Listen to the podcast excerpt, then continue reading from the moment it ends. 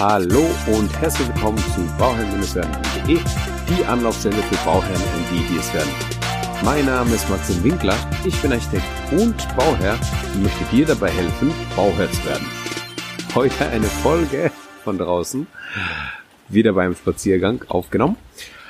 Aber jetzt regnet es gerade und ähm, ich stehe gerade so, so einem Metalldach, Fahrradständer ähm, und es regnet. Und da habe ich gedacht, ja, die Zeit möchte ich vielleicht mal ein bisschen überbrücken, bis der starke Regen vorbei ist.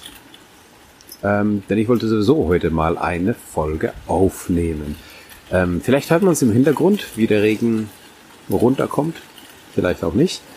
Äh, das werden wir erst im Nachhinein erfahren.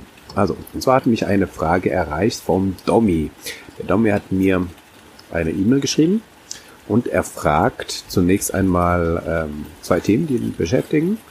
Und zwar einmal Kellerbau und einmal mit eigenem Leben zum Architekten gehen. Also zum Thema Kellerbau habe ich ja bereits eine Folge gemacht.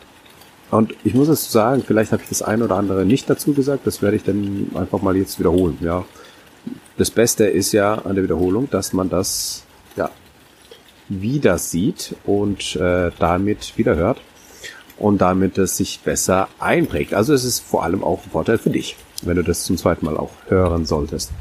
Also ist ein Keller bei einem Einfamilienhaus wirklich so teuer, wie viele denken, kann man ein Einfamilienhaus auch nur teilunterkennen, um Kosten zu sparen. Ähm, das Problem ist, ja, ein Keller kostet immer Geld. Ein Keller kostet 40 bis 60.000, je nachdem, je nach ähm, Gegebenheiten, die vor Ort sind und je nachdem, was man einfach äh, für einen Standard ausbaut. Vor allem aber bringt der Keller Volumen und das Volumen wird berechnet fürs ähm, BGF, also Bruttofläche, ja, und ähm, für das für den BRI, also für den Bruttorauminhalt. Und der Bruttorauminhalt beinhaltet auch den Keller. Denn das ist einfach ein Volumen, was entsteht. Und das Volumen will gepflegt werden, das will gebaut werden, das will ausgehoben werden, die Betonwände müssen kommen, die Dämmung muss kommen und so weiter und so fort. Das sind natürlich alles Arbeitsschritte, die Zeit und Geld kosten. Ja, und das ist einfach so das, äh, die Krux an der Geschichte. Eine Teilunterkellerung lohnt sich nur bedingt. Ähm, eine Teilunterkellerung ist proportional natürlich teurer als eine Vollunterkellerung, weil du ja ähm, so, also du brauchst sowieso dann einen Aushub. Und ob der Aushub jetzt äh, ja ein bisschen breit ist oder nicht, macht jetzt den Bock nicht fett. Aber du sparst natürlich dann trotzdem, wenn der, sag ich mal, wenn der Vollunterkellerung 60.000 kostet, dann kostet die Teilunterkellerung von einem halben Haus vielleicht 40.000. Ja, du hast trotzdem 20.000 gespart, aber halt nicht äh, 30.000 gespart. Ja, also es ist nicht genau die Hälfte. Das will ich nur damit sagen, dass man das einfach nur bedenkt oder einfach mit im Kopf hat. Deswegen kann sich schon eine Teilunterkellerung lohnen, wenn man sagt, okay, ich will jetzt den ganzen Technikraum und vielleicht ein paar Vorratsräume, ähm, Waschraum, einfach alles im Keller haben, klassisch. Dann ähm, aber jetzt nicht auf die ganze Fläche, sondern ich mache das halt nur das, was ich brauche. Und dann macht man das vielleicht auch so. Wo auch eine Teilunterkellerung sich lohnt, vor allem, vor allem bei äh, Hanggebäuden, ja, wo es der Keller sozusagen zur Straße ist und vielleicht auch als Garage genutzt wird und als äh, Kellerräume und dann durch den, bedingt durch den Hang hat man dann einfach nur einen halben Geschoss. Genau. Ähm, das ist die, das ist die Sache zu dem, zu dem Keller. Dann hat er hier noch mal was gesagt. Äh, Risiken, Vor- und Nachteile von einem Keller. Ich glaube, die Vor- und Nachteile, die sind, die habe ich auch in der letzten Folge schon besprochen. Die sind einfach, ja, der Vorteil ist, du hast Stauraum, du hast Fläche, wo du was abstellen kannst. Und wenn du keinen Keller hast oder ohne Keller baust, das auch nochmal als Wiederholung, dann musst du einfach dafür sorgen, dass du genug Abstellflächen hast. Ja, die Dachschrägen ausnutzen, wenn du ein Flachdach hast, einfach Räume, Abstellkammern in jedem Geschoss vorsehen, den, Ke den, den äh, Keller wollte ich schon sagen, der, die Garage so planen, dass die vielleicht nochmal ein bisschen ein, ein bisschen die Möglichkeit hat, dann nochmal ähm, ja, als nochmal ein Teil als Abstellkammer genutzt zu werden und so weiter, dass man einfach gewisse Sachen ähm, anders denken muss, überdenken muss. Ja, Nischen nutzt, äh, die sowieso entstehen, ähm, die Fläche unter der Treppe vielleicht auch mitnutzt, die kann genutzt werden für einen Hausanschluss drauf. Ja, um, also ein kleiner Technikraum vielleicht auch, je nachdem welchen, welches Heizungskonzept man hat. Also man muss da ein bisschen kreativer rangehen, man muss da ein bisschen sich damit einfach auseinandersetzen, welche Gegebenheiten das sind. Ich muss natürlich, was ich unterbringen muss, ist einfach ein Technikraum und einfach ein Raum, der klassischerweise dann auch im Keller ist, ist einfach ein Waschraum. Das muss ich einfach schauen, wo ich das einfach unterbringe. Ja? Und ähm, ja, wenn ich das mache, dann gibt es natürlich gute Lösungen und Sachen, wie man das Ganze machen kann. So, dann hat der Dom auch noch geschrieben, mit eigenen Ideen zum Architekten gehen. Ich bin gelernter Schreiner und habe ein daher Ständnis, ein daher etwas Verständnis und Spaß rund um das Thema Bauen und Renovieren. Kann ich mit meinen genauen Vorstellungen und Vorzeichnungen zum Architekten gehen und Geld sparen? Das ist die Frage. Also, dich damit auseinanderzusetzen, vielleicht auch mal die eine oder andere Skizze zu haben, ist nicht schlecht. Aber ähm, du musst dir dessen bewusst sein, dass, ähm, gut, du als Schreiner, du hast da vielleicht auch maßstäblich alles richtig gezeichnet, etc. Was viele, sag ich mal, Laien machen, die zeichnen die Häuser und die Wände mit einfachen Linien und dann ist es alles so knapp auf knapp und dann geht man hin und dann kommen einfach nur die, die ähm, Wandstärken dazu und schon funktioniert das nicht, weil einfach mal die Durchgangsbreiten äh, ähm, nicht mehr langen oder die Räume zu klein werden, etc. etc. Also das, da gehört einfach ein bisschen mehr dazu, als einfach noch irgendwas hinzu ähm, skizzieren. Aber es ist natürlich gut, eine Skizze zu machen, weil wenn du eine Skizze machst, dann setzt du dich mit dem Thema schon mal auseinander. Aber du musst auch offen genug sein, diese Skizze auch über Bord werfen zu können, wenn der Architekt mit anderen Ideen kommt, mit anderen Vorschlägen kommt, die dann auf dich zugeschnitten sind.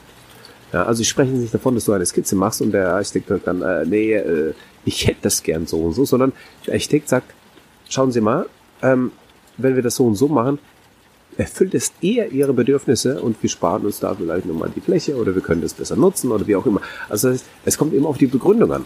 Ja, das ist in meinen Augen immer das, das wichtigste Tool, was die Architekten berücksichtigen müssen.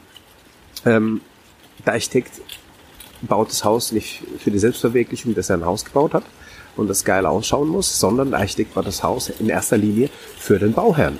Denn der Bauherr muss da drin wohnen, die nächsten 30 Jahre, 40, 50. Denn der Bauherr muss, ähm, ja, dem Bauherrn muss es in erster Linie gefallen. Es muss praktisch sein und es muss auch einen gewissen Anspruch an ähm, ja, Design haben. Das ist einfach ja genau das, dass der Entwurf so ist, dass er die Wünsche des Bauherrn erfüllt, aber auch einen ästhetischen ähm, ja, Abdruck Eindruck hinterlässt. Und wenn die Bauherren da äh, starr sind, was die Räumlichkeiten angeht oder beratungsresistent, dann kann sich der Architekt vielleicht mal in der Ansicht austoben und die Fenster ein bisschen anders ansetzen, ab, ähm, anordnen, wie man es üblich vielleicht hat, etc. etc. Dass man einfach ja nochmal die Ästhetik rausholt. Das ist zumindest immer der Anspruch des Architekten, ja, dass das Haus möglichst ästhetisch ist und funktional. In meinen Augen muss beides sein meinen Augen muss es beides sein, denn äh, der Architekt ist in meinen Augen äh, in erster Linie ein Dienstleister und ähm, erfüllt die Dienstleistung für den Bauherrn und da er aber nicht nur ein reiner Dienstleister ist, sondern auch ein ästhetisches, ähm, ästhetischen Anspruch hat, muss das in meinen Augen auch passen und funktionieren. Also, ähm, genau, das dazu. Aber zu deiner Frage zurück wenn du natürlich mit den Skizzen ankommst und du hast da alles schon fertig geplant und du sagst, ja, das ist genau das, was ich mir vorstelle, ähm, wie gesagt, sei offen dafür, dass der Architekt dir andere Vorschläge macht und ähm, damit kannst du kein Geld sparen. Ja, also das muss ich ganz klar sagen, ähm, weil der Architekt muss ja trotzdem deine Zeichnung, die muss er ja ins Reine zeichnen. Also selbst wenn er, selbst, wir nehmen an, du kommst hin, du sagst, hey, ich habe mich jetzt zwei Jahre damit auseinandergesetzt, das ist mein idealer Grundriss, den möchte ich genau so haben, bitteschön. Dann muss der Architekt trotzdem hingehen und schauen, ob das alles passt, ob die Steigungen der Stufen passen für die Treppe, ob die ganzen äh, Wände richtig berücksichtigt wurden, ob Steigleitungen berücksichtigt wurden, ob die, ähm, die, die, die Leitungsführung berücksichtigt wurde, etc. etc. Das sind ja nochmal ein Haufen Sachen, die man die man prüfen, anpassen muss und dann verschiebt sich hier das eine oder das andere. Und ich meine, Architekt muss ja dann das Ganze in, in, in, in, ins, äh, zu Papier bringen. Also ja, zu Papier, früher zu Papier, heute in den Computer. Das heißt, die, die Zeichenarbeit, die ist ja trotzdem noch da. Sein Vorentwurf. Also er bringt ja trotzdem nochmal hier die ein oder andere Verbesserung oder den einen oder anderen Verbesserungsvorschlag und sagt dann, hey, wir können das hier noch so anpassen, dann haben wir diesen Vorteil etc. etc. Und ähm, und das ist jetzt mein Appell, mein Appell an die Bauherren, seid da auch offen genug, ähm, um diese Sachen auch annehmen zu können. Ja, diese, diese Änderungsvorschläge von dem Architekten. Er will ja für euch nur das, äh, das Allerbeste haben, damit ihr glücklich seid. Und wenn man so eine, ja, ich vergleiche es immer gern wie beim Arzt. Ähm, wie erkennt man einen guten Arzt? Einen guten, beim guten Arzt redet erstmal der Patient und erzählt mal, was war und was ist. Und es findet eine Anamnese statt, wo man einfach herauskriegt, okay, was sind die Verhältnisse, was sind die Vorteile, äh, was sind die Vorteile, was sind die, was sind die Verhältnisse, wie, ähm, welchen Stand hat der Patient heute und was will er haben. Das ist so, ne, das ist das, was der Architekt dann eigentlich bei, herauskriegen muss. Welchen Stand hat der Bauherr und, und wo will er hin, was will er haben. Und dann müssen wir versuchen, damit zu arbeiten und dann in diese Richtung uns das Bestmögliche vom Architekten auch holen. Und dann muss man einfach offen genug dafür sein, dass man sagt, okay, das ist zwar meine Vorstellung gewesen, aber hey, der sagt jetzt, dass wenn ich das so und so mache, dass ich dann auch mal das und das an Vorteil habe. Und ja, das ist zwar vielleicht nicht genau das, wie ich es mir vorgestellt habe oder wie ich es gezeichnet habe, aber ich gehe diesen Weg mit. Ja, also einfach ein bisschen vertraut dem Architekten, vertraut dem, das ist vielleicht der Appell, vertraut dem Architekten und ähm, geht dann einen gemeinsamen Weg, anstatt dass jeder für sich den alleinigen Weg geht. Denn in meinen Augen ist es falsch, wenn der Architekt nur vorgibt, also von oben herab der Architekt ist. Und genauso falsch ist es, wenn der Bauherr von oben herab ist. Dass der Bauherr sagt, nein, nein, nein, lieber Architekt, du machst hier nur, dass alles passt. Ich habe ja schon all, ich habe den Plan. Ähm, das muss genau so sein und fertig, ja.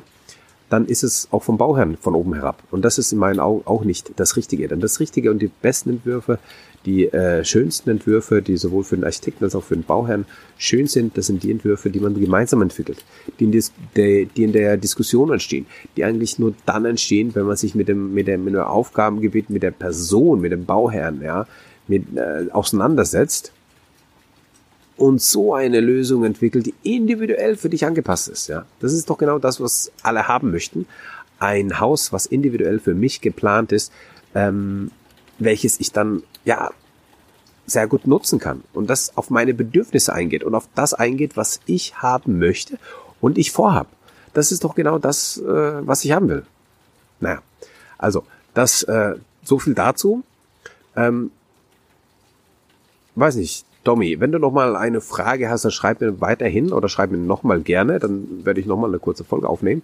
Ansonsten bedanke ich mich für dein Ohr. Und wenn du dir sagst, hey, ich brauche jetzt auch einen Architekten, ich bin jetzt so weit, ich habe bald mein Grundstück, das ist schon auserkoren, da muss nur noch das Vertragliche gemacht werden, hey, dann bist du genau auf der, an der richtigen Stelle, wenn du jetzt einen Architekten suchst. Und dann kannst du dich gern bei mir melden. Wir vereinbaren einen Termin, wo wir ein erstes Kennenlerngespräch führen. Das ist natürlich kostenlos. Dann hören wir uns an, dann höre ich mich dich an, du hörst dich mich an. Ähm, dann wissen wir auch, ob wir miteinander zusammenarbeiten können. Und wenn wir miteinander zusammenarbeiten können, dann können wir auch ein Projekt umsetzen. Denn ich biete ja an, das habe ich ja bereits angekündigt, dass ich die ähm, Planungsphasen bis zur Genehmigungsplanung machen kann und das auch deutschlandweit anbieten kann, weil ich dann damit eigentlich ortsunabhängig ähm, arbeiten kann. Also ich muss jetzt nicht unbedingt hier ähm, im Umkreis von 100 Kilometer arbeiten, wenn ich nur bis zur Genehmigung gehe. Wenn ich die Baustelle natürlich mache, dann ähm, muss es natürlich hier in einem Umkreis sein. Aber da ich einfach die Anfragen habe und die Anfragen deutschlandweit sind, ähm, ist das als einzigst ähm, ja, logische, was da draußen steht, dass ich eben die Planungsleistung genauso anbieten kann, wie die verlangt wird. Also, wenn du dann eine, wenn du dann ein Bauvorhaben hast, mit dem wir das umsetzen können, dann melde dich einfach und schreib mir eine E-Mail an info at bauherr-werden.de und wir hören uns dann schon am Telefon. Also, ich freue mich. Bis dahin, alles Gute und immer dran denken, um Bauherr zu werden, schau rein bei Bauherr-werden. Ciao, dein Maxi.